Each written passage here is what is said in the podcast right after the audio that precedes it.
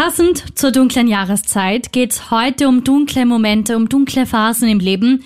Hinter jedem Lächeln versteckt sich ja oft eine heftige Story. Jeder von uns hat sein Päckchen zu tragen. Ganz, ganz wichtig, du bist nie allein. Also lass dich in dieser Folge inspirieren. Ist das noch normal? Der Krone-Hit Psychotalk.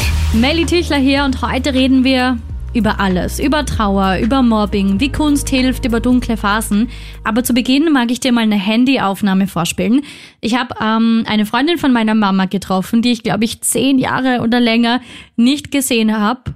Dieser Mensch ist einfach so eine Inspiration und hat einfach, egal was passiert ist, nie aufgegeben. Ich habe sie nach ihrem Geheimnis gefragt und habe ihr mal das Handy unter die Nase gehalten und das hat Trixie gesagt. Ich hatte sehr viele schwarze Momente, Zeiten, aber nur eins habe ich nie verlernt, das Lachen. Das ist so schön. Ja. Kannst du kurz, ja, ich wollte wollt gerade sagen, kannst du kurz das Lachen geben? Ja. Ich liebe dein Lachen. Super. Danke, Trixie, das nehmen wir uns vor. Nie das Lächeln verlieren. Du bist nicht allein. Willkommen in der ersten Mental Health Talkshow Österreichs. Passend zur dunklen Jahreszeit geht's heute um dunkle Phasen, dunkle Momente, dunkle Zeiten im Leben, weil nicht immer alles super perfekt ist. Und jetzt bei mir dran der Flo. Hi. Hi. Erzähl mal, wenn du quasi hörst, dunkle Phase im Leben, was ist so das Erste, woran du denkst? Was kommt dir da in den Sinn? Puh, ja. Also ich denke dran, dass es schon diese Phasen schon länger ein Teil meines Lebens sind, auf jeden Fall. Und dass sie auch immer wieder kommen und dass ich das aber akzeptiert habe für mich, dass das einfach ein Teil ist. Und ich, ja, ich habe diese Phasen oder wie man es auch immer nennen will, Depressionen, Downs, gibt ja viele verschiedene Worte dafür und Ausdrücke. Und ich sehe das immer als eben als einen Ort, an den ich, an den ich gehe hin und wieder. Und dann bin ich da und, und lerne ziemlich viel über mich und verbringe Zeit mit mir und mit meinen Gedanken, die dann meist nicht immer positiv sind. Mhm. Aber schaff's dann doch bis jetzt immer wieder auch da raus. Und da ich das mittlerweile weiß, macht das einfacher. Und ich nehme da auch jedes Mal wieder was mit. Und es ist auch meistens die Phasen, in denen ich am kreativsten bin und wo die meisten Songs tatsächlich entstehen. Also die wenigsten Songs, die ich schreibe, entstehen aus Fröhlichkeit, muss ich sagen. Sondern meistens, wenn es eher schlecht geht. Das sagen sehr viele Menschen, beziehungsweise auch Künstler, dass man gerade in diesen Downs, wenn es einem wirklich schlecht geht, einerseits am meisten über sich lernt, was ich echt eine voll starke Sichtweise finde, weil man könnte es ja auch nur als was Schlechtes sehen und jammern und keine Ahnung. Ähm, aber auf der anderen Seite, glaube ich, ist es auch wichtig, sich Hilfe zu holen, wenn man weiß, dass man es nicht alleine schafft. Stehst du dem offen gegenüber? Ja, absolut. Also wie gesagt, ich habe es meistens bis jetzt alleine rausgeschafft. Ich schätze mich da auch glücklich, dass es bei mir noch nicht, weil ich, ich kenne viele Leute, bei denen das um einiges schlimmer war, auch als bei mir. Und da ist es dann auf jeden Fall ähm, auch wichtig, dass man sich Hilfe sucht. Und da kann es natürlich einerseits professionelle Hilfe sein, klar, aber es reicht auch einfach nur mit seinem Umfeld, mit irgendjemandem, dem man halt vertraut, zu reden drüber. Das kann oft schon reichen. Weil den meisten geht es ja auch mal so. Weißt du? Und das ist dann, jeder war da mal oder kennt sich da oder weiß das einfach, wie sich anfühlt und hat es auch rausgeschafft und ähm, kann da vielleicht helfen. Also, aber klar, wenn es besonders schlimm ist, dann muss man sich auch ähm, ja, natürlich professionellen Rat holen. Aber wie gesagt, einfach drüber reden reicht manchmal schon. Finde ich auf jeden Fall super cool, dass du offen drüber redest. Du machst ja auch Musik. Richtig. und verarbeitest das so. Ich glaube, man hört das auch in der Musik und gerade in den Lyrics, dass es mir hin und wieder auch so geht. Also ich mache da, ich mache da kein Geheimnis draus was ich super, super cool finde, weil es so, so wichtig ist, ehrlich zu sein, offen drüber zu reden. Du bist nicht allein. Ich bin jetzt hier mit Krone-Hit-Hörerin Isabella. Hallo. Isabella, wir haben im Zuge der Sendung ähm, schon mal gequatscht und ich freue mich sehr, dass du heute offen mit mir über eine sehr, sehr dunkle Zeit in deinem Leben redest. Und ich habe es dir eh zuerst schon gesagt, es ist ein Thema, wo man nicht weiß, wie man anfangen soll, drüber zu reden. Ja, also erstmal Hallo, schön, dass ich da sein darf. Danke dir. Und Ja, also das, also um einmal alle Leute so ein bisschen aufzuklären, die das jetzt hören. Ähm, ich habe meine Mutter verloren, als ich zehn Jahre alt war. Und das war halt schon ähm, der dunkelste Moment in meinem Leben, würde ich sagen. Es tut mir leid. Und ja, ähm, aber jetzt ist halt schon zehn Jahre her und ich erzähle eigentlich die Geschichte von meiner Mutter, oder besser gesagt, wie ich damit klargekommen bin, mit dem Ganzen, wie ich das verarbeitet habe, erzähle ich eigentlich gerne, um andere Leute auch ein bisschen ähm, das Gefühl zu geben, hey, ähm, ihr seid nicht allein mit eurem Moment, mit eurem dunklen Moment und ich habe es daraus geschafft, also schafft es jeder andere auch daraus irgendwie. Und ja, genau, deswegen, deswegen bin ich da und du kannst auf jeden Fall mich alle Fragen stellen, die dich interessieren. Also bei mir ist das nicht so tragisch, weil es einfach schon eine Zeit her ist und für mich ist es keine offene Wunde mehr, sondern eigentlich eine gut verheilte Narbe, würde ich sagen. Wahnsinnig stark. Ähm, du hast gesagt, und das fand ich so schön, wie wir gesprochen haben, ähm, dass du vor allem an die wunderschönen Momente mit deiner Mama zurückdenkst und wie sie dir Mut gegeben hat, weil du meintest ja, deine Mama hatte eine längere Krankheit. Ja, genau. Also meine Mutter hatte Brustkrebs, also den hat sie äh, diagnostiziert bekommen, da war ich zwei Jahre alt. Und eben ich finde, meine Mutter ist halt eine wahnsinnig inspirierende Frau für mich gewesen äh, oder ist es eigentlich noch immer. Und es ist so, dass ähm, die zu meiner Mama gesagt haben, okay, du hast ein Jahr zum Leben. Es war auch ein, war auch ein sehr aggressiver Krebs, den sie da diagnostiziert bekommen hat. Und meine Mutter hat aber gemeint, na, ähm, na, das, das mache ich jetzt, ist sicher nicht so. Also sie war überhaupt nicht okay mit dem Gedanken, dass sie in einem Jahr schon sterben wird, ähm, wegen mir primär, weil sie gemeint haben, sie möchte halt in, in meinem Leben einfach noch mehr präsent sein, mir Dinge zeigen können, sie möchte mir erleben, wie ich durch den Kindergarten gehe, wie ich die Schulzeit mache. Und sie hat gesagt, sie will meinen Volksschulabschluss miterleben. Das war ihr Ziel und der war zu dem Zeitpunkt ja doch noch acht Jahre entfernt, als sie das diagnostiziert bekommen hat. Und sie hat dann wirklich aus dem einen Jahr, was ihr gegeben wurde, sieben weitere Jahre dran gehängt. Wahnsinn. Also wirklich Respekt. Also sie hat das wirklich so ein arges Durchhaltevermögen gehabt und hat wirklich auch dran glaubt, dass sie, dass sie das schaffen kann und hat wirklich ihr Tagebuch geführt und sie und andere Leute hat sie dann einfach inspirieren versucht, dadurch, dass sie ist meditieren gegangen, hat mit anderen sich ausgetauscht. Und ja, also alles gegeben, dass sie das durchhalten kann. Und sie ist tatsächlich eine Woche nach meinem Volksschulabschluss gestorben. Also jetzt komplett so durchgezogen, wie sie sich das vorgestellt hat. Boah, ich, ich habe eine Träne im, äh, in den Augen. Ähm, ich finde das so stark, wie du da darüber redest, weil ähm, der Verlust von einem Menschen ist zumindest ähm, für mich oder ich glaube für ganz, ganz viele so der schlimmste Gedanke, den ich mir vorstellen kann. Und du bist aber so ein strahlender Mensch, so wie ich dich kennengelernt habe und ähm, so eine Powerfrau und gehst deinen Hobbys nach und man, das klingt jetzt so blöd, man sieht dir das nicht an, aber du wirkst einfach so stark. Schätze ich das richtig ein? Also das. Dankeschön. ähm, ja, also ich habe mir einfach zum Ziel gesetzt, dass ich ähm, dass ich einfach die Freude, die meine Mutter gehabt hat, dass ich die weiterlebe, für sie und natürlich auch für mich, weil sie hat sich nicht gewünscht, dass ich da in ein Loch reinfliege. Und sie hat mir auch das Leben nicht so vermittelt, dass ich, dass ich traurig sein soll. Sie hat mir auch nie gezeigt, dass sie traurig war oder Angst gehabt hat in der Phase. Also ich habe tatsächlich, ähm, tatsächlich in der Zeit, wo sie krank war, habe ich nie mitbekommen, dass sie krank ist. Also bis zum letzten halben Jahr habe ich dann also ich gemerkt, okay, die Mama geht öfter ins Krankenhaus, aber immer wenn sie dann zurückgekommen ist, ähm, habe ich gemerkt, okay, aber sie ist voll da, sie, sie kocht für mich, sie bringt mich zu Hobbys, sie spielt mit mir, sie liest mit mir, sie ist so lang wie es geht mit Skifahren oder Wandern gegangen. Und sie hat mir auch nicht gezeigt, dass es irgendwie, ähm, dass es, also sie hat mir einfach auch nicht gezeigt, dass es einen Grund gibt oder so, dass sie jetzt traurig, dass ich traurig sein müsste. Und immer gedacht, hey, wenn die Mama das schafft, einfach, dass sie die positive Ausstrahlung beibehält, obwohl sie weiß, dass sie sterben wird, dann, dann sollte ich jetzt auch die positive Einstellung mir beibehalten und zeigen, hey, es gibt auch, ähm, es gibt auch ein Leben nach so einem Verlust und es gibt ein Leben, das wirklich schön ist nach dem Verlust. Also ich mag mein Leben. Also ich schaue es an und denke mir, mh, eigentlich, eigentlich ist ganz gut. So wie, also passt ganz gut. wow. Hut ab, das ist so bewundernswert.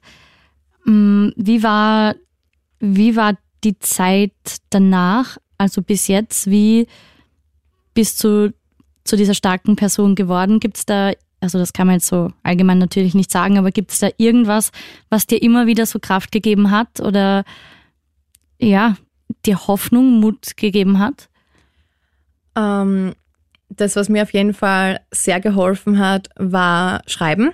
Also ich habe sehr, sehr viele Geschichten geschrieben, vor allem als ich dann in der Pubertät angekommen bin, weil für mich war die Pubertät sehr, ähm, sehr herausfordernd, würde ich sagen, weil du wünschst dir halt in der Pubertät, wenn dann so eine Umstellung für deinen Körper passiert, also so viele Sachen passieren mit deinem Körper, da wünschst du dir halt eigentlich ähm, eine weibliche Bezugsperson in deinem Leben, die sagt, hey, ähm, mach dir keine Sorgen, wir besprechen das zusammen durch. Und in dem Sinne, die habe ich halt so nicht gehabt und das war halt schon schwer und dann haben wir gedacht, okay, ähm, die ganzen Probleme, das häuft jetzt an und ich merke, okay, oh Gott, ich weiß nicht, was ich tun soll. Und im Moment ist mir die Mama sehr abgegangen. Und dann habe ich angefangen, Geschichten zu schreiben, wo ich wirklich die Probleme, die ich gehabt habe, ähm, verarbeiten habe können. Also ich habe sie Charakteren gegeben, mir Charaktere ausgedacht und dann habe ich am Tag, ich glaube, nach der Schule circa fünf Stunden oder sechs Stunden durchgeschrieben oder bis zum Schlafen gehen einfach nur Geschichten geschrieben, wo ich die Personen äh, mit meinen Problemen, meine Probleme quasi ausmerzen habe lassen, so dass sie das verarbeiten. Und so bin ich eigentlich selber und so bin ich eigentlich selber daran gewachsen und habe gemerkt, okay, die Person, die, der, der Charakter, den er schreibt, der schafft es so, vielleicht schaffe ich das auch so. Und irgendwie noch circa 100 Seiten schreiben über wirklich so über ein Jahr circa, ähm, war ich dann fertig mit der Geschichte. Und dann dachte wow, also sie hat es geschafft und irgendwie hat das für mich so angefühlt, als ob ich es auch geschafft hätte, in dem Sinne. Ich finde das so bewundernswert. Ich hoffe, ähm, dass du eines Tages ein Buch rausbringst. und ich bin mir auch sicher, dass du allein mit diesem Gespräch jetzt schon ganz, ganz viele Menschen inspirierst. Mich auf jeden Fall. Und ich bewundere das immer, wie man nach so einem dunklen Moment, beziehungsweise nach, nach so einem Schicksalsschlag, einfach wieder so viel Kraft schöpfen kann. Und deshalb danke, dass du diese Geschichte geteilt hast. Gerne. Und was ich noch zusätzlich sagen möchte, ähm, ich hoffe, die Zeit ist noch dafür. Ja, sicher, sicher. Ich, ich, wollte dich gerade fragen, ähm, was du noch sagen möchtest. Okay. Ob es noch was gibt, was dir am Herzen liegt. Ja, also einfach für die Menschen, die sowas erleben oder generell, es, ist, es muss nicht das Elternteil sein, es ist für jeden komplett subjektiv wie sehr, sehr die Beziehung zu einer Person schätzen oder so. Also ich würde halt einfach sagen, egal ähm, mit was ihr gerade hadert, ihr kommt da auch, ihr kommt da raus und was mir neben Schreiben geholfen hat, ist auch das Reden. Ich habe Gott sei Dank auch eine tolle Familie gehabt, die da war. Also traut euch reden auf jeden Fall darüber, wenn es euch zu viel wird. Ähm, wenn ihr es eben mit Schreiben machen könnt, bringt es auf jeden Fall aus eurem Kopf raus, egal ob es mit Schreiben ist oder mit Reden werdet es los, ihr dürft trauen. Also auch wenn ich eine sehr positive Person bin, habe ich viel getrauert in meiner Vergangenheit und manchmal trauere ich auch noch immer. Also das dürft ihr und das dürft ihr so lange, wie ihr das braucht. Und lasst es auch zu, aber wie schon gesagt, also vergesst es nicht, ähm, was die Person, die ihr verloren habt, euch hinterlassen hat. Denkt an die positiven Momente auf jeden Fall. Holt sich vielleicht, was mir auch hilft. Ich trage eine Kette von meiner Mutter, also die habe ich immer der wie immer oben, seitdem Zeigst sie, sie mir gerade. Ja. In Silber. Ja, ist, ist da ein Herz drauf ja, mit einem Stein? Ja, genau, das ist ein Herz mit so einem goldenen Stein drauf. Voll schön, der ja. Stein glitzert. Oh, das heißt, sie ist da immer bei dir? Ja, genau, sie ist immer bei mir und wenn ich zum Beispiel Angst habe, dann drücke ich die Kette immer und dann stelle ich mir vor, dass sie mir Energie gibt. Und das kann ich auch jedem empfehlen, dass sich irgendwas nimmt von der Person ähm, und dann einfach wirklich manifestiert, dass wenn sie die braucht, dass sie zum Beispiel das haltet oder so und euch das dann Kraft gibt. Also mir hilft das zum Beispiel auch viel. Ja. besser hätte ich es nicht sagen können. Unglaubliche Stärke und ähm, mach weiter so und vielen, vielen Dank, dass du das geteilt hast. Gerne. Du bist nicht alleine. Danke, Isabella. Und zu dem Thema rufen wir jetzt Daniel an. Daniel ist leider gerade krank, deshalb gute Besserung an der Stelle und ich hoffe, es geht soweit, du bist soweit fit. Ich würde es nicht machen, wenn es mir nicht gut äh, ginge. Also ich habe gerade aktuell Corona hinter mir, aber bin schon am Weg der Besserung. Das heißt, ich freue mich sehr, dass wir telefonieren können und ganz liebe Grüße. Ich äh, freue mich schon, also an alle Hörerinnen auch. Ich freue mich schon sehr, wenn ich nächste Woche hoffentlich dann wieder persönlich äh, vor Ort sein kann und mit ich dir gemeinsam eine Sendung machen kann. Und das ist traurig, dass ich jetzt nicht da sein kann, aber und traurig ist aber eine wichtige Emotion und deshalb äh, das äh, wolltest du ja wissen, oder? Also weil traurig sein Genau, ist tatsächlich was. Was Wesentliches und ich glaube, jeder kennt das auch, oder? Weil wenn wir einen Verlust haben und das muss jetzt gar nicht der Tod eines eines liebgewonnenen Menschen sein, sondern Verlust und Traurigkeit kann auch äh, kommen, wenn's, wenn, wenn wir irgendwelche Fähigkeiten durch Krankheit zum Beispiel auch verlieren. Oder wenn wir uns trennen, wenn wir, einen, wenn wir eine Trennung haben. Oder wenn wir Verlust von Sicherheit haben, finanzieller Natur, dann löst das auch einen Trauerprozess in uns aus. Oder auch wenn wir Lebenspläne uns gemacht haben und da funktioniert irgendwas nicht, wenn wir Ziele hatten. Und das ist dann auch ein Verlust und deshalb oder soziales Standing oder wenn ich mit meiner Identität irgendwie zu kämpfen habe. Also Traurigkeit kommt ganz, ganz oft bei uns vor und äh, es ist rein biologisch extremst wichtig und die Natur, die Biologie hat sich was dabei gedacht, warum wir überhaupt trauern und warum das so schmerzvoll ist. Weil die Traurigkeit ist kein, kein, keine Strafe, fühlt sich manchmal so an, weil sie wirklich auch körperlich wehtun kann. Also das tut ja auch körperlich weh. Und das ist ja etwas, äh, was uns tatsächlich ja sehr, sehr nahe geht, nicht nur psychisch, sondern was ja wirklich zu so einer, ähm, ein ganz, ein ganz unangenehmes Gefühl, muss man ganz ehrlich sagen. Die Traurigkeit ist aber wichtig, weil nur diese Traurigkeit hat den Sinn, dass wir eben mit etwas abschließen können, das wir verloren haben, das wir verloren haben um uns dann wieder was Neuem zuwenden zu können. Also es gibt diese Theorie, dass die Trauer kommt ursprünglich äh, aus einer Zeit, wo die Kindersterblichkeit oder auch die Sterblichkeit von uns Menschen sehr, sehr hoch war. Und da mussten halt junge Eltern, wenn sie ihr Kind verloren haben oder auch wenn sie ihren Partner verloren haben, vor, vor, also wir reden jetzt von der Steinzeit, also jetzt nicht vor, Also wirklich vor langer, langer, aber- langer Zeit. Genau, vor langer, langer Zeit. Und da musste man halt irgendwie einen Prozess, hat sich die Natur einfallen lassen, dass man möglichst schnell wieder bereit ist, äh, einen neuen Partner zu suchen oder das nächste Kind äh, zu bekommen, damit die Menschheit nicht ausstirbt. Und von da haben wir den Trauerprozess noch. Und das ist halt ganz, ganz wichtig, dass wir diesen Trauerprozess auch ernst nehmen. Weil was ich sehr häufig erlebe, und da nehme ich mich jetzt nicht aus, ist, dass wir diesen Trauerprozess nicht so wirklich wahrhaben wollen, weil es eben so unangenehm ist. Weil und es so schmerzhaft ist, ja.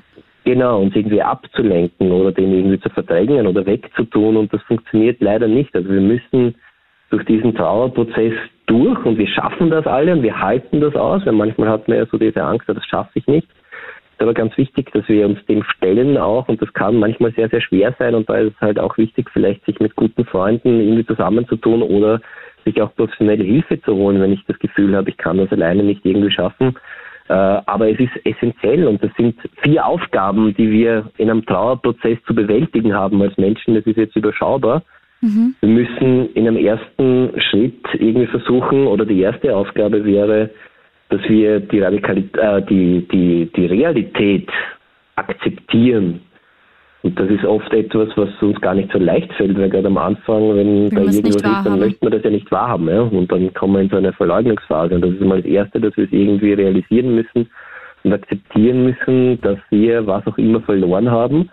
Und dann kommt die zweite Aufgabe, die auch sehr, sehr wichtig ist in diesem ganzen Prozess. Und das ist, dass wir alle Emotionen zulassen, die mit diesem Verlust einhergehen. Und das muss nicht nur Traurigkeit sein. Das kann manchmal auch Wut, das kann manchmal auch Aggression sein.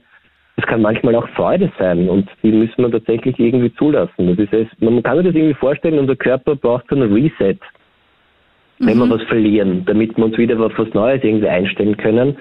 Und in diesem Reset-Prozess passiert ganz viel auf emotionaler Ebene und das müssen wir ein, einmal durcharbeiten und da alles zulassen tatsächlich. Der dritte Punkt ist dann, die dritte Aufgabe bei Traurigkeit ist, dass wir nach außen auch zeigen, dass wir was verändern, dass wir das wirklich akzeptiert haben.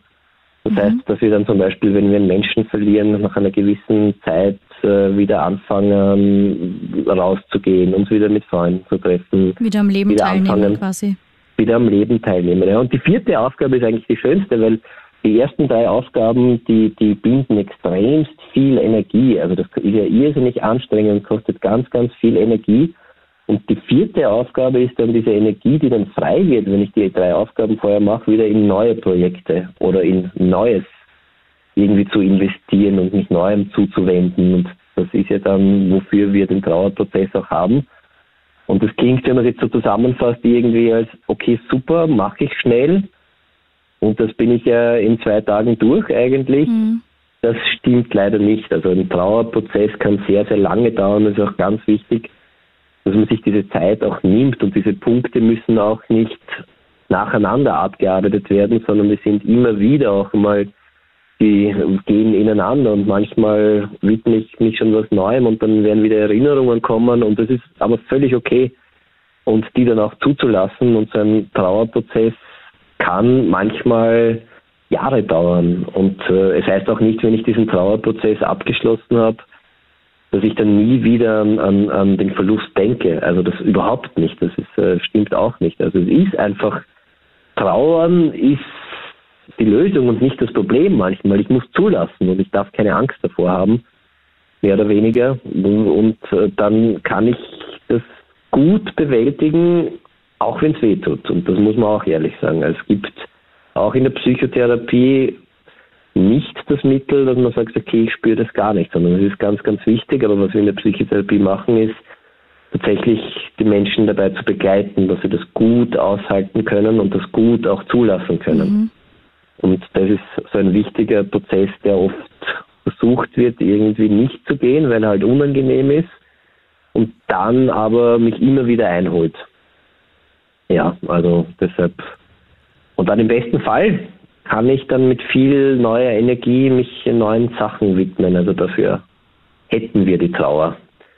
Und das ist trotzdem nicht, nicht sehr leicht und Vielleicht ein, ein Tipp aus psychotherapeutischer Sicht, weil man ja oft auch als Angehöriger irgendwie sehr überfordert ist, wenn jetzt jemanden in meinem Freundeskreis oder in meinem Bekanntenkreis mhm. oder aus dem Medienkreis, da hat man oft so irgendwie das Gefühl, ich möchte demjenigen den Schmerz nehmen und sofort ja. eine Lösung irgendwie finden. Oder ich weiß nicht, ob du das auch kennst oder wenn Kenn jemand traurig ist. Ich weiß meistens gar nicht, was ich machen soll, dann ehrlich gesagt.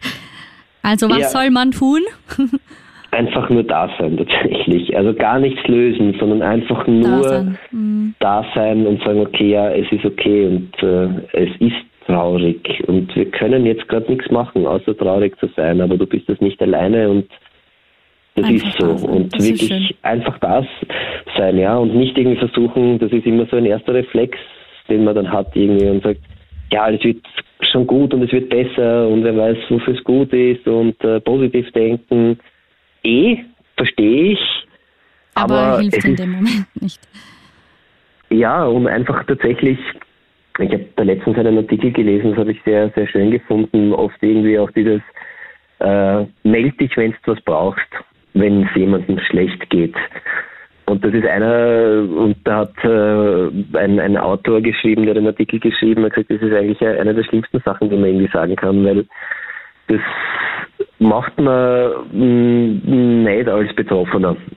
Man muss sich selber Weil bei Ihnen melden, oder? Und so. Einfach, ja, einfach, einfach machen, wenn man das Gefühl hat, irgendwie okay, und, und man muss nichts lösen. Ich glaube, das, das ist das, warum man sich dann oft auch als, als Angehöriger äh, nicht traut zu melden, weil man selber keine Lösung hat. Also man muss nichts lösen. Es reicht tatsächlich, wenn jemand da ist und einem zuhört und in, in seiner Trauer dabei ist und sagt, okay, ja, das ist gerade extrem traurig und das ist so. Und bin für dich da und diese Traurigkeit hat jetzt Platz und darf da sein.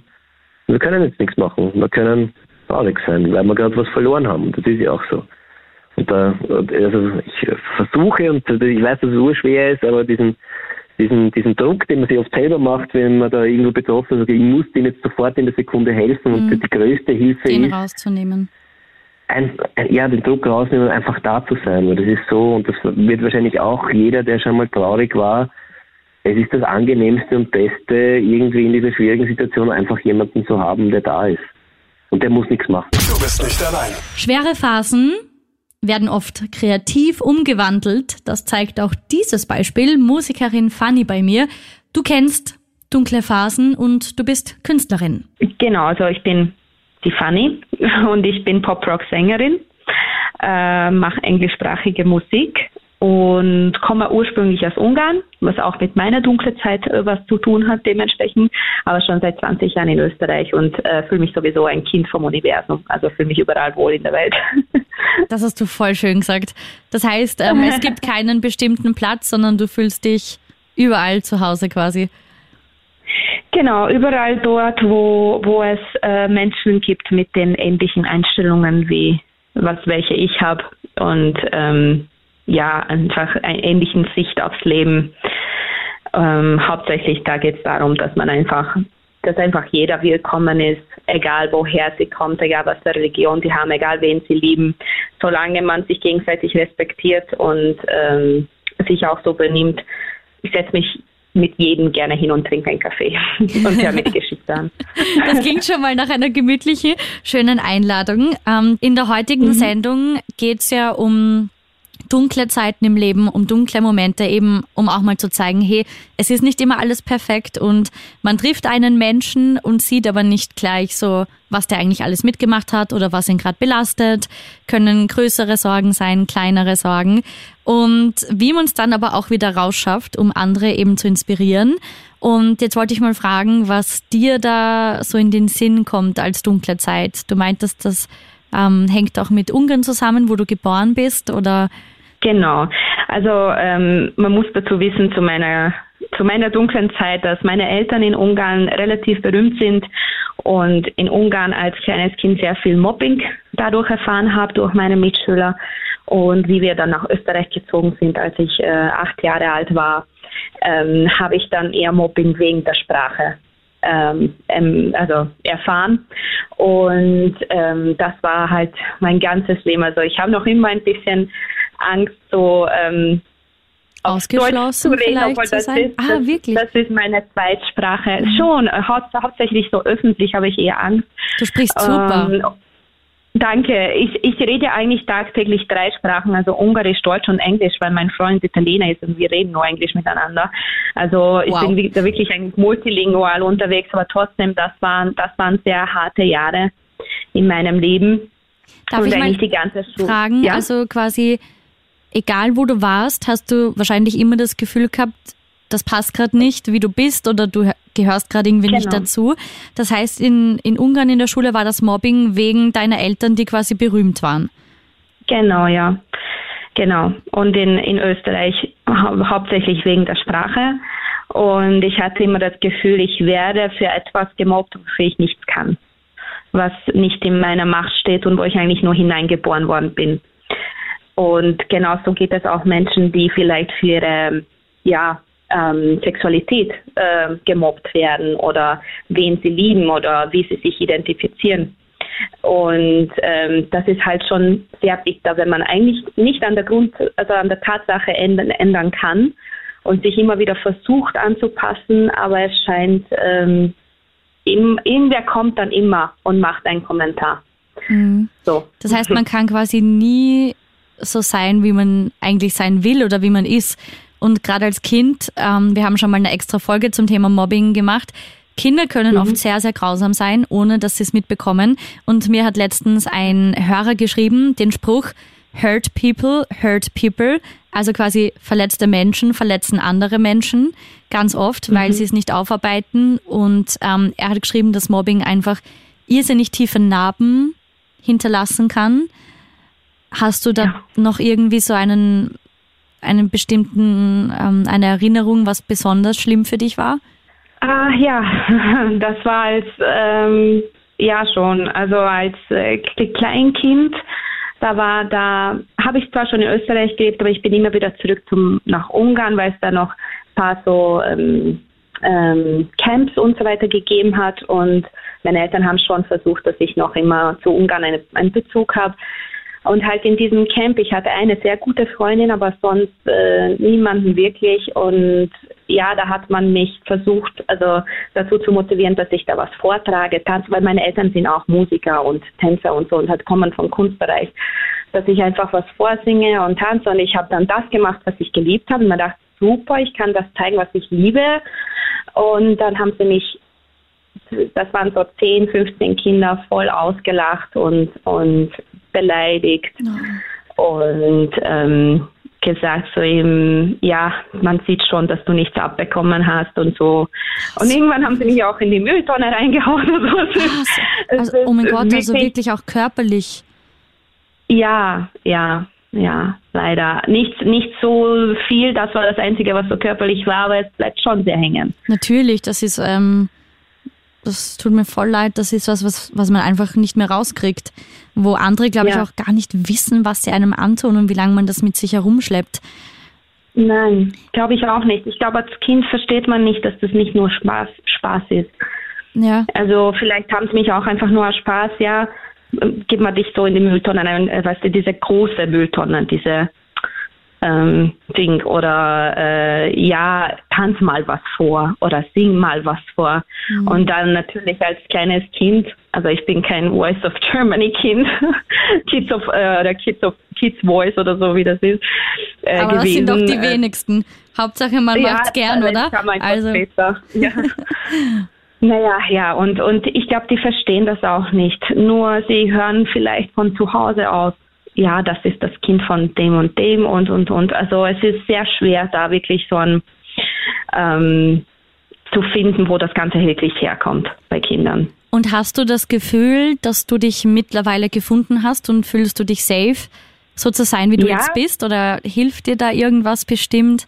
Das ist, das war tatsächlich so, dass ich vor zwei Jahren, äh, ich habe meine Wohnung geputzt und ich habe meine Gitarre abgestaubt und ich habe in dem Moment ein Lied geschrieben, genau darüber, dass ich nie wirklich die sein, also dass man nicht immer der sein kann, der man eigentlich ist und man sich selbst quasi in den Tränen er, ertrinkt. Also, ne? Und ähm, ab dem Moment, das Lied hat mir dann so viel bedeutet, dass ich gesagt habe, okay, ich stelle mich meinen, ähm, meinen Ängsten. Meine größte Angst war, dass ich die Musik als mein Safe Place verliere durch Musikbusiness und so weiter, was halt mitkommt und dass wenn man eben damit rausgeht und mit den eigenen geschriebenen Liedern rausgeht, dass man dann äh, Mobbing erfährt Ja, oder und halt wieder Ablehnung, wie es halt früher, wie du es erlebt Genau. hast. Einfach diese Angst, was ja Genau, logisch ist. Ablehnung. Ja. Es passiert natürlich, weil, weil sobald du irgendwas öffentlich machst, das na oder nicht passiert, aber du musst damit halt umgehen. Mhm. Aber in dem Moment habe ich mich entschieden, dass ich das mache und Oh, dass cool. ich äh, die Musik äh, mache und ich habe auch die richtigen Leute dafür gesucht, die mich ähm, zuerst einmal einen Mentor, der mir da genau in dem Musikbusiness weitergeholfen hat und noch immer heut, heute auch noch mich sehr seelisch auch unterstützt. Und seitdem habe ich dann schön langsam innerhalb vom Musikbusiness genau die Leute gefunden, die ich mir mein ganzes Leben gewünscht habe. Oh mein Gott, wie schön ist das. Ich habe Ja. lustigerweise gerade, weil du das gesagt hast, ähm, einer Gruppe von Freunden, wir haben gerade geschrieben, wie lieb wir uns haben und wie froh wir sind, dass wir uns haben und füreinander da sind. Und ich habe auch das Gefühl, dass das oft einfach lange dauert, bis du so deine Lieblingsmenschen findest. Aber es gibt dann nichts Schöneres, als wenn du dann so deinen Circle hast und weißt, hey, da gehöre ich jetzt hin, da kann ich sein, wie ich bin, die lieben mich, wie ich bin. Und das ist einfach mega, mega schön. Genau. Und ich finde auch tatsächlich, dass man einmal sich trauen muss, selbst zu sein, um überhaupt die Leute zu finden. Weil wenn du dich immer verstellst, dann wirst du nicht die Leute anziehen, die eigentlich zu dir passen, stimmt, ja. weil du deine eigene Persönlichkeit ja nicht zeigst. Voll gut. Das Genau. heißt ähm, quasi, dass die Musik immer so dein Anker auch war. Ja, immer. Hast du noch irgendeinen Tipp ähm, für jeden, der uns jetzt zuhört, irgendeine so Message, die du noch rüberbringen willst? Ja, und zwar nichts ist wichtiger als die mentale Gesundheit. Kein Job, keine Erwartung von anderen Menschen, von Familie, von der Gesellschaft. Nichts ist wichtiger als die mentale Gesundheit. Und wir leben nur ein einziges Mal und das müssen wir uns jeden Tag ähm, nicht einreden, sondern das ist die Tatsache, das ist unsere einzige Chance. Und wenn wir irgendwann mal zurückblicken, dann äh, muss das für uns passen und nicht für andere Menschen. Und ich bin mir sicher, ich habe es selbst erlebt, wenn man mal treu, also sich selbst treu ist und wirklich das macht, wofür man tagtäglich bre- brennt und ohne Wecker aufsteht, dann äh, findet man auch genau, findet man auch, na gut, ab und zu braucht man, aber dann findet man auch genau die Leute, die dann äh, das Leben noch schöner machen. Und für unsere mentale Gesundheit auch mithelfen natürlich. Du bist nicht allein. Jetzt eine Sprachnachricht von einer Krone-Hit-Hörerin. Hallo, ich bin die Nina aus Freistadt und in meinem Leben hat es schon teilweise auch so Phasen gegeben, wo es mir nicht gut gegangen ist Zum Beispiel ist es bei mir oft im Winter so, dass ich halt einfach Winterdepressionen bekomme und dass mir dann halt schlecht geht. Also zum Beispiel so in meinen Teenagerjahren, da habe ich es teilweise gar nicht aus dem Bett geschafft, einfach nur weil mich diese Dunkelheit draußen immer so heruntergezogen hat und es war richtig schrecklich. Also ich habe überhaupt nichts mehr Augen können, überhaupt nichts mehr getan. Ich war äh, schlecht in der Schule noch dazu irgendwie und dann hat irgendwie gar nichts mehr gepasst und ich finde dann, wenn es da eh schon schlecht geht dann und du dann auch nichts auf die Reihe bekommst, ist dann halt natürlich doppelt schlecht. Aber ähm, ja, es war dann doch nicht so dramatisch und äh, im Endeffekt hat mir dann wirklich nur das Sonnenlicht gefehlt und hat ein bisschen die soziale Interaktion mit anderen Menschen. Zu dem Thema nerv ich jetzt Daniel wieder und ruf an. Du bist nicht allein. Die erste Mental Health Talkshow Österreichs mit unserem psychotherapeutischen Experten Daniel Matusch. Diesmal aber leider nicht in Real Life im Studio, sondern nur übers Telefon verbunden, weil du leider krank im Bett liegst. Ja, ich liege nicht im Bett gerade, aber ich äh, sitze vor Stehst meinem du? Bett. Am Boden, nein, oder? ich sitze. Nein, ich sitze. Nein, ich bin auch nicht vor meinem Bett. Ich bin in meinem Büro im Raum neben. dem- Egal, auf jeden Fall freue ich mich trotzdem, dass ich da sein kann und mit dabei sein kann, weil heute eine, ein voll wichtiges Thema auch wieder da ist. Und äh, ja, finde es schade, dass ich krank bin, aber ich glaube derzeit äh, gefühlt jeder Zweite irgendwie, der entweder verkühlt oder Corona hat. Bei mir war es Corona. Jetzt nach dreieinhalb Jahren habe ich das erste Mal äh, auch bekommen. Äh, ja, habe ich die Erfahrung auch gemacht, aber es geht mir schon wieder besser und deshalb Sehr, sehr freue ich mich, dass ich zumindest am Telefon da sein kann. Ganz, ganz wichtig, auf jeden Fall noch ausruhen. Davor habe ich aber noch eine Frage an dich. Ja, ja. Ähm, wir haben heute schon ganz viel über viele verschiedene dunkle Phasen, dunkle Momente im Leben ähm, von Krone-Hit-Hörerinnen und Hörern gehört, was es leider gibt. Jeder trägt sein Päckchen. Und ich Ja. ähm, frage mich halt, wenn ich so aus dem Fenster schaue, alles dunkel, jetzt die düstere, dunkle Jahreszeit, ähm, gibt's wirklich auch sowas wie eine Winterdepression, quasi das, das Wetter, das verstärkt, oder ist das so ein Mythos nur? Nein, gibt's wirklich. Also jetzt die Winterdepression an sich nicht, aber es gibt so saisonale äh, Depression tatsächlich und das hat auch sehr viel mit dem Winter zu tun. Also das sieht man auch, also mit der dunklen Jahreszeit und das hat einfach damit zu tun, dass äh, das ist jetzt meistens nicht der alleinige ausschlaggebende Grund dafür, dass man depressiv wird, aber kann auch ein Grund sein, weil wir halt Sonnenlicht brauchen, weil wir Bewegung brauchen, weil wir frische Luft brauchen, weil wir soziale Kontakte als Menschen brauchen. Und das ist im Winter halt oft ein bisschen schwieriger und äh, gerade das Sonnenlicht und die Bewegung an der frischen Luft fällt uns da halt sehr, sehr schwer. Und äh, deshalb ist kein Mythos, Mythos, sondern es ist wirklich verstärkend, dass im Winter die depressiven Episoden zunehmen können und auch zunehmen. Also kann man auch an, an Zahlen festmachen und dass das schon einen Einfluss auch auf unsere Stimmung hat. Und ich glaube, das braucht, äh, kann ja jeder von sich selbst auch irgendwie äh, nachvollziehen, oder? Gerade im Winter ist manchmal ein bisschen schwierig, da in, in eine gute Stimmung zu kommen. Und wenn ich dann sowieso schon ein bisschen depressiv verstimmt bin oder wenn da was in meinem Leben passiert ist oder wenn ich überfordert bin und dann ist äh, die ganze Zeit finster, dann macht das natürlich was auch mit meiner psychischen Befindlichkeit und da kann es sein, dass sich wirklich eine, eine Depression daraus entwickelt. Und es gibt auch ganz viele Menschen, die so rezidivierende Depressionen haben, das heißt immer wiederkehrende depressive Episoden. Äh, Das ist ja auch eine Form der depressiven Erkrankung und da ist es auch die Wahrscheinlichkeit höher, dass die im Winter eher depressiv werden. Also das ist, äh, hat schon was, äh, macht schon was mit uns, deshalb ganz, ganz wichtig, obwohl es kalt ist und nicht so schön ist, trotzdem versuchen ein bisschen Sonnenlicht irgendwo abzugreifen. Und das muss jetzt auch nicht strahlende Sonne sein, sondern Tageslicht reicht auch schon. Hilft ein bisschen. Also ist jetzt nicht das Allheilmittel, aber es ist äh, zumindest helfend, dass man, äh, falls man die Neigung dazu hat, dass man ein bisschen was dagegen machen kann. Du bist nicht allein. Jetzt bei mir Modedesigner Karim Alatami. Schönen Abend. Schönen Abend, vielen Dank für die Einladung.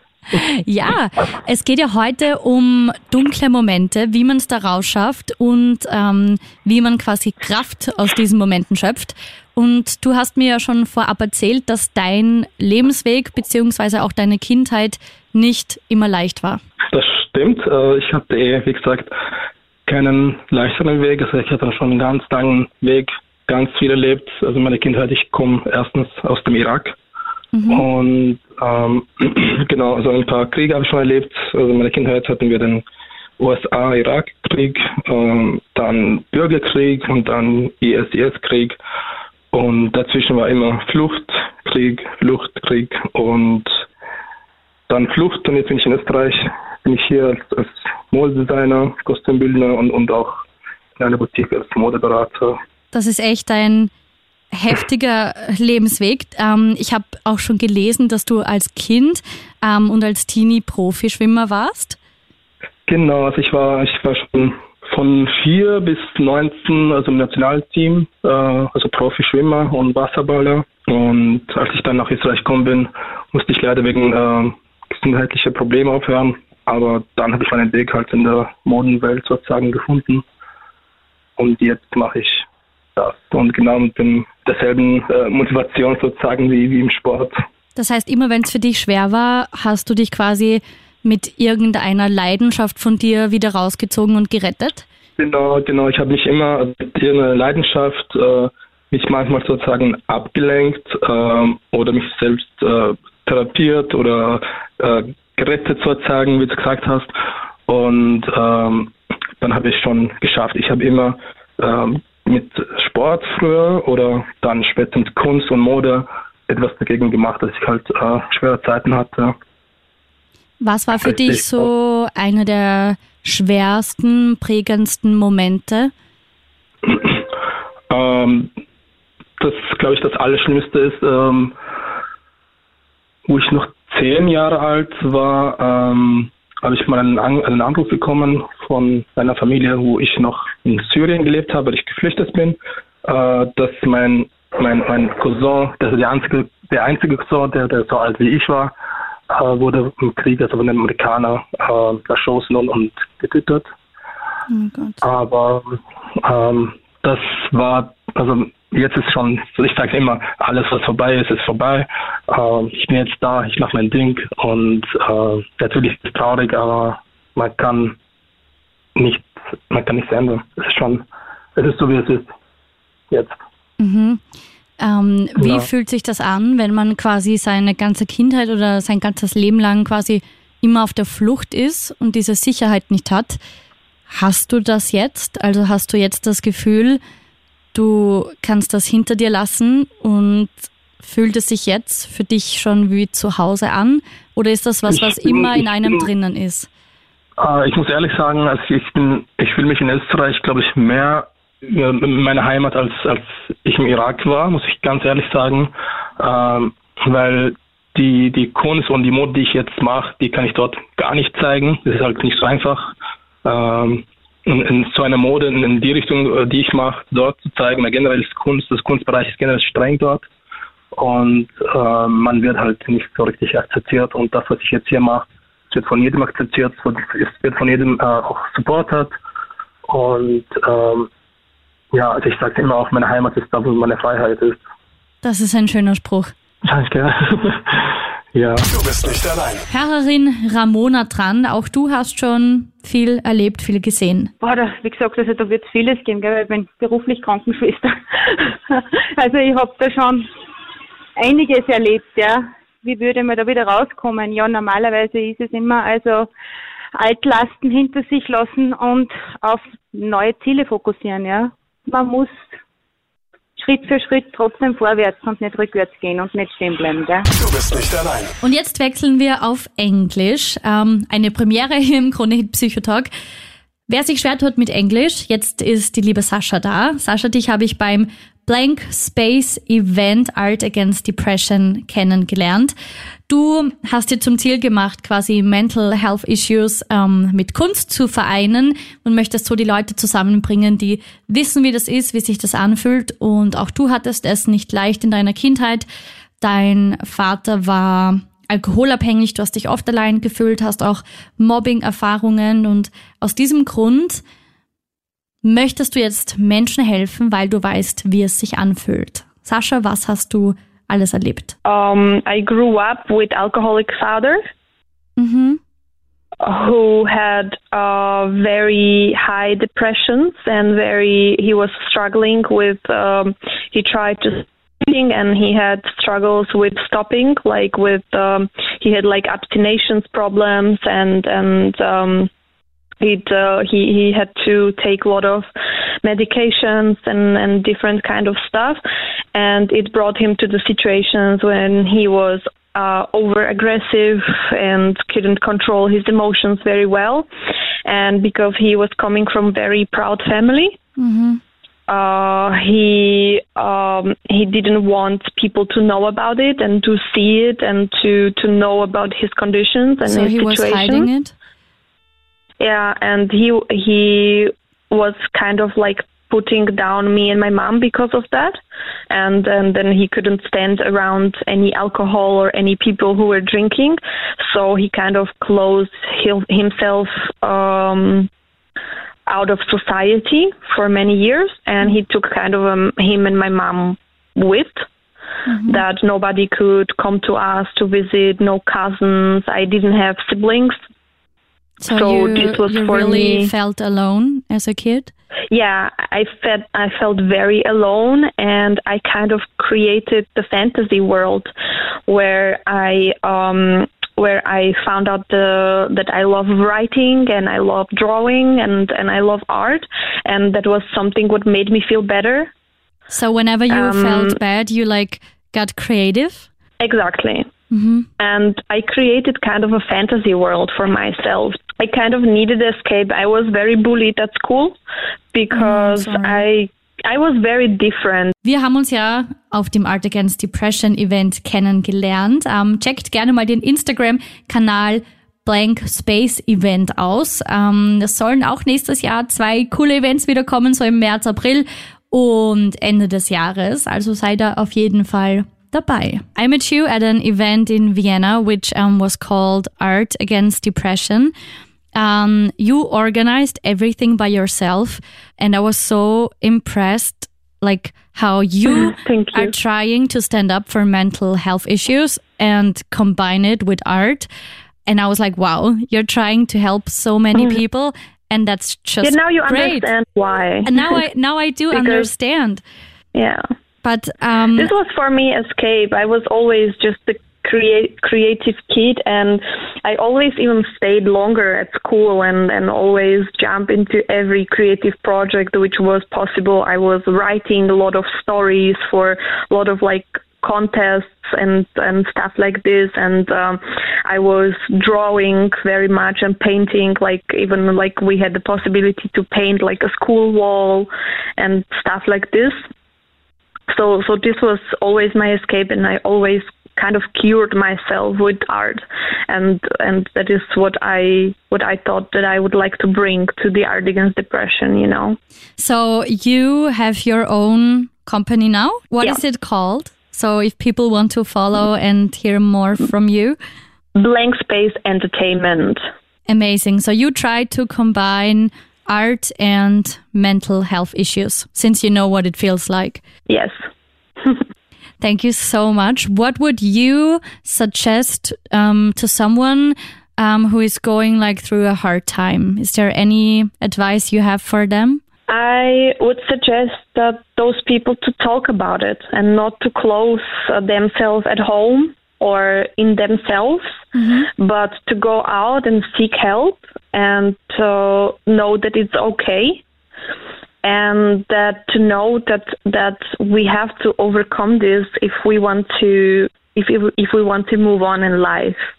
That it's very important to fight through it and and to and to talk about it to to come out about it and in that moment to find the freedom to to let all of this pain and all of this struggling out to know that they are not alone that there are many people Yeah. like this That is so and that if we hold together and help each other and my my my first idea actually about even having my company and creating these events was to build community Du bist nicht allein. Die erste Mental Health Talkshow Österreichs, jetzt ähm, mit vielen dunklen Momenten schon.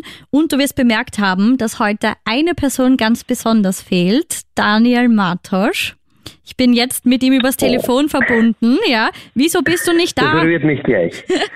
Ich bin leider nicht da und es tut mir furchtbar leid und ich wäre sehr gerne da, aber ich bin einer von den gefühlt äh, acht Millionen Menschen in Österreich äh, gerade, die krank sind. Oder halt, äh, ich bin einer, äh, ich habe Corona jetzt gehabt, zum ersten nach, äh, Mal nach dreieinhalb Jahren. Mhm. Und deshalb bin ich im Kranken Stand und äh, es geht mir schon ein bisschen besser, sonst äh, Selbstfürsorge und so, sagen wir immer, ist ganz wichtig. Deshalb, also ich, ich rufe dich nicht so, an und nerv dich, du hast zugestimmt. Genau, genau. Ich habe zugestimmt und äh, geht mir schon sehr ab, äh, auch bei Chronie zu sein und auch äh, mit meinen PatientInnen zu arbeiten. Und deshalb freue ich mich, dass ich da jetzt zumindest am Telefon dabei sein darf. Also es geht schon wieder ein bisschen in die richtige Richtung. Deshalb gleich mal gute Besserung. Aber das sagst Danke. du mir auch jede Woche. Man muss auf sich aufpassen und sich Jawohl. gut ausruhen. Also ich hoffe, du machst das auch brav. Das mache ich selbstverständlich, aber das ist ja auch ein Teil der Selbstfürsorge, weil mir die Sendung persönlich ganz, ganz wichtig ist und mir ja auch Freude bereitet und deshalb freue ich mich, dass ich jetzt irgendwie dabei sein darf. Und heute ein ganz, ganz wichtiges Thema irgendwie auch, dass du besprichst mit unseren HörerInnen. Also da geht es ja ganz viel um dunkle Momente, um Schicksalspflege äh, und das gehört leider oder Gott sei Dank, weiß ich gar nicht, wie ich sagen soll, aber es gehört halt auch zu unserem Leben dazu, äh, dass wir Sachen, die nicht schön sind, aushalten müssen oder uns denen stellen müssen. Und das ist ein ganz wichtiger Part, finde ich. Äh, und ich finde es aus meinem Job, jetzt kann ich nur sagen, ich finde es beeindruckend und unglaublich, was Menschen alles imstande sind auszuhalten und wegzustecken. Und äh, da gibt es wirklich ganz, ganz schlimme Geschichten. Und wir haben ja heute auch schon, oder du hast heute auch schon ein paar Sachen gehört, äh, die da passieren im Leben und die passieren können. Und trotzdem schaffen es Menschen, da irgendwie noch gestärkt manchmal sogar hervorzugehen, auch wenn es am Anfang gerade so ist, als, als würde man es überhaupt nicht aushalten. Aber es ist unglaublich, was wir Menschen für eine Fähigkeit haben. Es gibt ja auch einen, einen, Begriff dazu, der derzeit eh in aller Munde auch ist. Resilienz nennt mhm. man das. Also trotz eines Schicksalsschlages noch gestärkt aus einer Krise hervorzugehen. Und das ist äh, unglaublich, äh, was Menschen da aushalten können und wozu wir fähig sind, tatsächlich das zu machen. Aber, also aber ich denke äh, mir immer, wie, ich meine, du hast ja mit urvielen PatientInnen zu tun, das heißt, du wirst da wahrscheinlich tagtäglich mit solchen Sachen konfrontiert sein, aber wenn ich so manche Geschichten höre, dann schaue ich diesen Menschen an und denke mir, der sitzt mir jetzt gerade gegenüber, der hat ein Lächeln im Gesicht, der, wo ich mir denke, mhm. wie? Wie, wie kann man das schaffen? Oder ist das was, was irgendwie angeboren ist, dass manche Menschen mehr davon haben? Oder kann man das lernen? Kann man das überhaupt lernen, Resilienz? Also man kann Resilienz lernen, ja, das ist die gute Nachricht. Oder man kann schauen, dass man versucht irgendwie, also Resilienz ist auf mehrere Säulen aufgeteilt. Also da gibt es sowas wie, dass ich einen Optimismus habe, dass ich äh, es schaffe, Sachen zu akzeptieren, die passiert sind. Das ist ja eine der schwierigsten Sachen, gerade wenn es einen Schicksalsschlag gibt und auch so meistens die erste Aufgabe, die man irgendwie machen muss, wenn wir jetzt zum Beispiel davon ausgehen, dass wir einen lieben Menschen verlieren, dann ist das Erste, das ich machen muss, ist das irgendwann einmal zu akzeptieren. Und äh, davor fällt mir das aber sehr schwer, weil da komme ich in die Verleugnung und eine mhm. Trotzphase und bin wütend und das darf alles gar nicht sein. Und irgendwann muss ich das dann akzeptieren dann kommt äh, ganz viel darauf an und was man ja auch schauen kann, wenn es einem vor allem gut geht, äh, dass man schaut, dass man gutes vielleicht soziales Netz sich irgendwie aufbaut und das äh, können gute Freunde sein, das kann die Familie sein, das kann aber auch ein professionelles Netz sein, also es können professionelle Helfer sein, wie Psychotherapeuten zum Beispiel. Äh, es hängt davon ab, äh, ob ich äh, wirklich schauen kann und das kann man auch lernen, eher lösungsorientiert zu lernen oder vielleicht auch einmal die Opferrolle zu verlassen. Das finde ich, das klingt immer so äh, ein bisschen schwierig, weil das sind ja oft die Menschen Opfer, aber da geht es nicht darum, dass man sagt, okay, du bist jetzt kein Opfer mehr, sondern da geht es darum, sein Leben wieder selbstverantwortlich in die Hand zu nehmen. Und wieder okay, halt glücklich war, zu werden, oder? Also halt. Genau, ich war Opfer, aber ich bin nicht automatisch immer nur Opfer.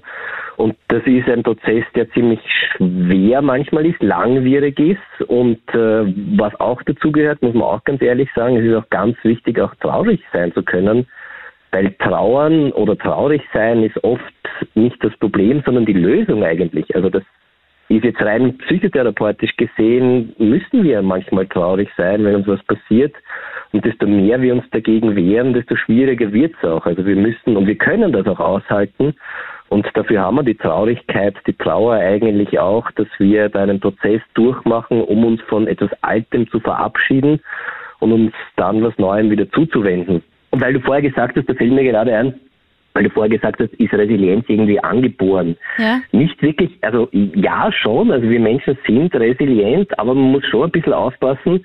Ich vergleiche das manchmal sehr gerne äh, mit einer Pflanze. Wenn wir auf die Welt kommen, sind wir ein, ein, ein kleines äh, Pflänzchen, das gerade irgendwie so die ersten äh, kleinen Ästchen irgendwie aus der Erde rausstreckt und Richtung Sonne wächst und dann macht schon einen Unterschied, ob dieses Pflänzchen von klein auf irgendwie gehegt, gepflegt, gegossen wird, einen schönen sonnigen Platz hat mhm. oder ob dieses Pflänzchen irgendwie komplett vernachlässigt wird und äh, nicht gegossen wird, im Schatten steht, drauf herumgetreten wird, weil das gut gepflegte Pflänzchen wird irgendwann ein großer, starker Baum. Und wenn dann halt der Sturm kommt oder so, dann ist es ja klar, dass dieser große, starke Baum, der immer gut gepflegt wurde und wirklich die Möglichkeit hatte, sich auch zu entfalten und zu wachsen, und um den sich halt gut gekümmert wurde, dem Sturm auch eher standhält. Und wenn man da jetzt ein Pflänzchen ist, das von klein auf irgendwie tatsächlich nicht gut umsorgt wurde, dann ist es natürlich schwieriger. Also das ist schon, spielt schon auch eine große Rolle. Was habe ich irgendwie erlebt?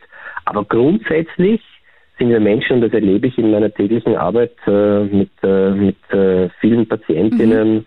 resiliente Wesen und es ist, es ist wirklich unglaublich, was man alles aushalten Ich finde das so inspirierend, wirklich.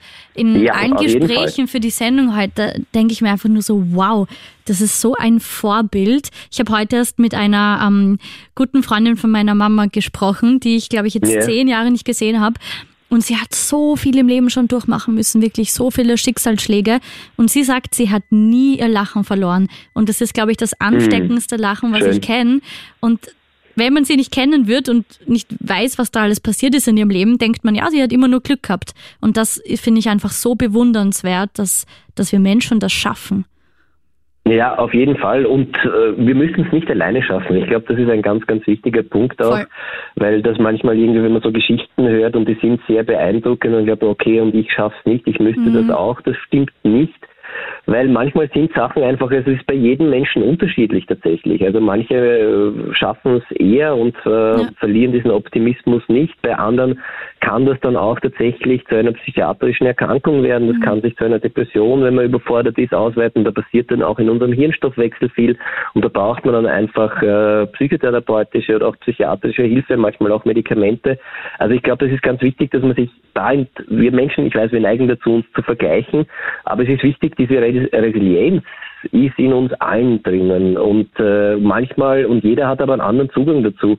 Und ich glaube, es ist keine Schande überhaupt nicht äh, und man muss es nicht alleine schaffen, sondern es ist genau die Arbeit auch von der Psychotherapie und das ist mein Job auch oft zu schauen, okay, wie kann ich das denn bei dem jeweils individuellen Menschen irgendwie fördern, weil da halt jeder unterschiedlich ist und jeder anders denkt, jeder andere Erfahrungen gemacht hat, jeder andere Bewältigungsstrategien hat und manche das vielleicht nie gelernt haben und erst lernen müssen. Und deshalb ganz, ganz wichtig, sie wohnt in uns allen inne, die Resilienz. Mhm. Also wir sind widerstandsfähig und das ist echt unglaublich, was wir alles aushalten können. Aber gleichzeitig braucht es auch äh, manchmal Hilfe, weil wenn ich wirklich in einer Depression bin, dann fällt es mir ganz schwer zu lachen oder da drüber zu stehen. Und dann habe ich auch irgendwie keine Möglichkeit mehr, weil sich auch in meinem Hirnstoffwechsel was verändert, irgendwas Positives zu sehen. Das ist ja Teil der Erkrankung und das kann passieren nach Schicksalsschlägen. Und da ist es ganz wichtig, sich dann auch professionelle Hilfe zu holen, um da aus diesem Teufelskreis, der mich immer weiter runterzieht, da auch auszubrechen, weil das alleine halt sehr, sehr schwer ist. Du bist nicht allein. Danke fürs Zuhören und vergiss nie zu lächeln. Ist das noch normal? Der Krone-Hit Psychotalk.